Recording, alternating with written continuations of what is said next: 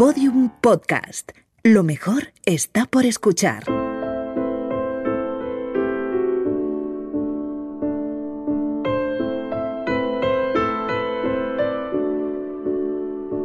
La redada.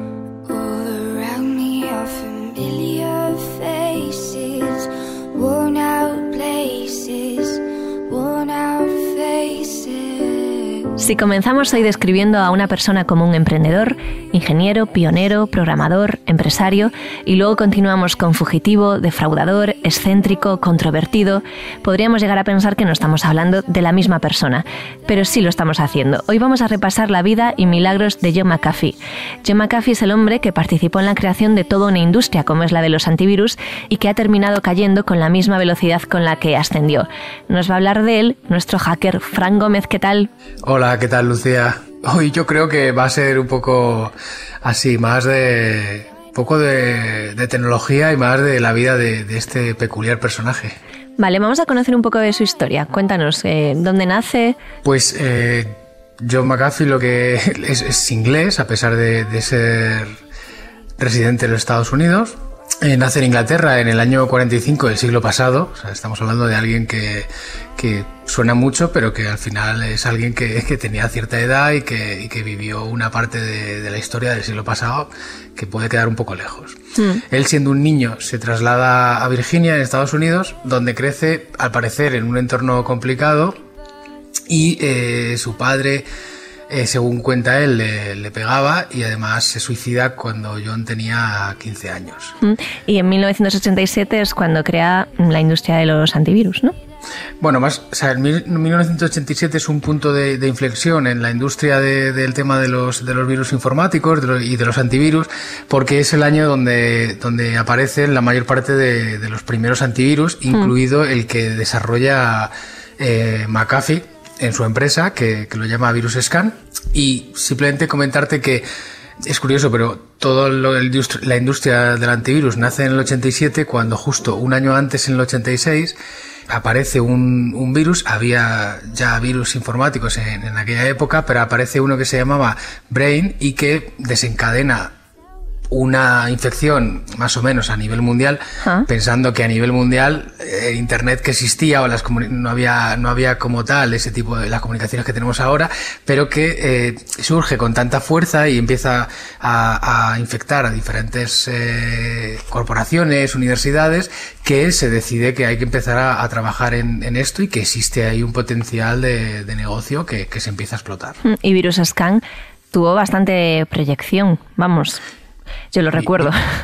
O sea, Viru- Virus Scan es, es de los primeros eh, antivirus que empezó a comercializarse Sí. de manera global, seguramente potenciado porque lo que McAfee sí que vio es que empezó a distribuir por, por Internet este tipo de, de soluciones, cosa que otros competidores no, no hacían.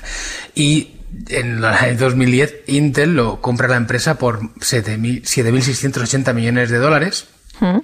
Incluso intenta separar ya, en esta época, en el 2010, ya intenta separar el software, lo, lo que es el Virus Scan y, y- y la, la empresa que había comprado, un poco de, de su fundador, pero al final termina por sacarlo de Intel, crear la, la marca McAfee, mover la marca McAfee porque no es capaz de, de despegar eh, la compañía de, de la sombra de, de nuestro personaje de hoy. Porque la sombra de este personaje es muy alargada y además tiene bastante salseo, ¿no? Muchísimo. Es, es a lo mejor es algo que, que ha ido ha ido ocurriendo a lo largo del tiempo y que a lo mejor no, no lo hemos tenido en la, en la mente y no lo hemos juntado, pero en el fondo si, si lo pones, si te pones a repasar uno por uno eh, los no sé cómo, cómo llamarlo, los eventos o las situaciones que, que ha vivido este, este hombre, pues Efemérides. al final resultan un poco curiosas, ¿no? Vamos a empezar, no sé si sabías que John McAfee se postuló dos veces como candidato a la presidencia de Estados Unidos.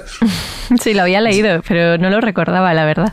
Pues es que llegó a participar en los debates presidenciales del Partido Libertario en el año 2016. Sí, sí. O sea, tenemos, o sea, que te quiero decir que parece como que, que este hombre se ha dedicado a, a ciertas cosas, pero que, que incluso ha, ha intentado, bueno, ha intentado hacer lo que, lo que otros han conseguido, por decirlo de alguna manera. Y luego muchísimas cosas turbias por ahí.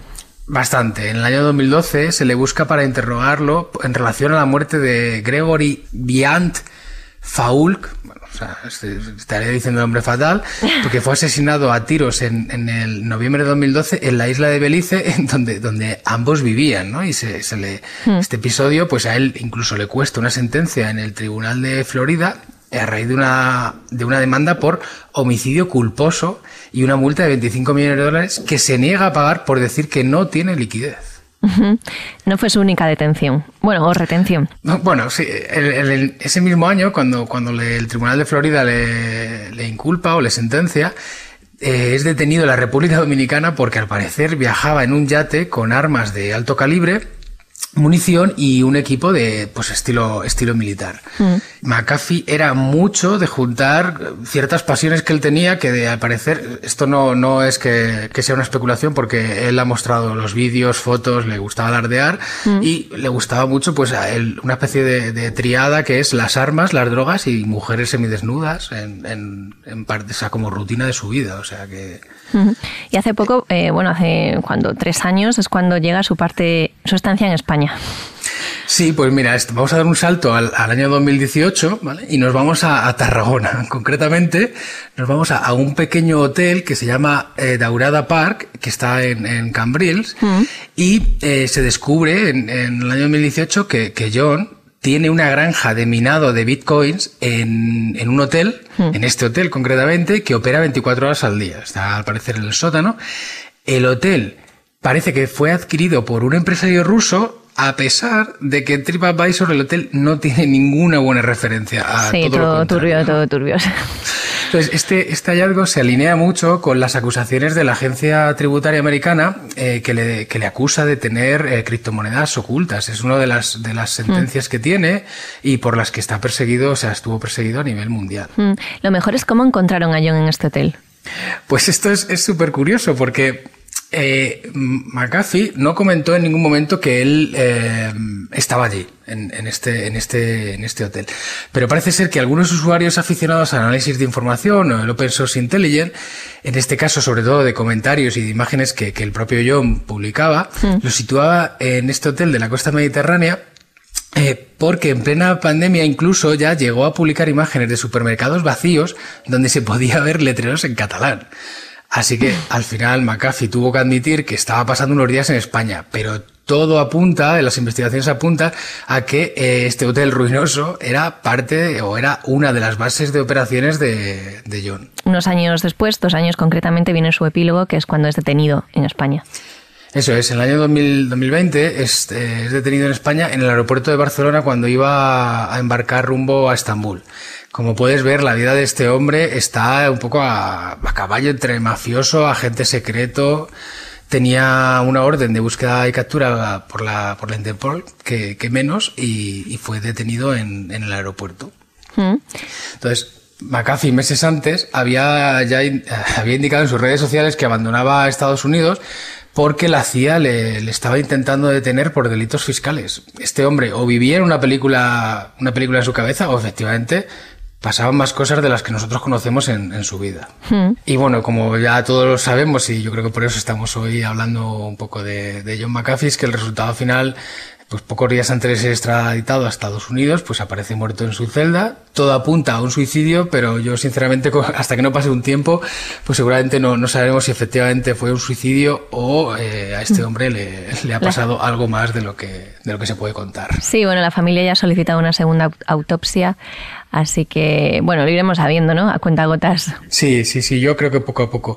Lo que sí que eh, esto nos, nos abre, yo creo, para hablar otro día de, sobre la historia de, de los virus y de los antivirus, que, que podría empezar con, con la creación de, de Virus Scam por, de John McAfee e ir un poco hacia atrás para que veamos hasta qué punto los virus informáticos aparecieron desde el comienzo de la, de la informática y, y en años que nos parece que son, que, que hace siglos que, que ocurrieron.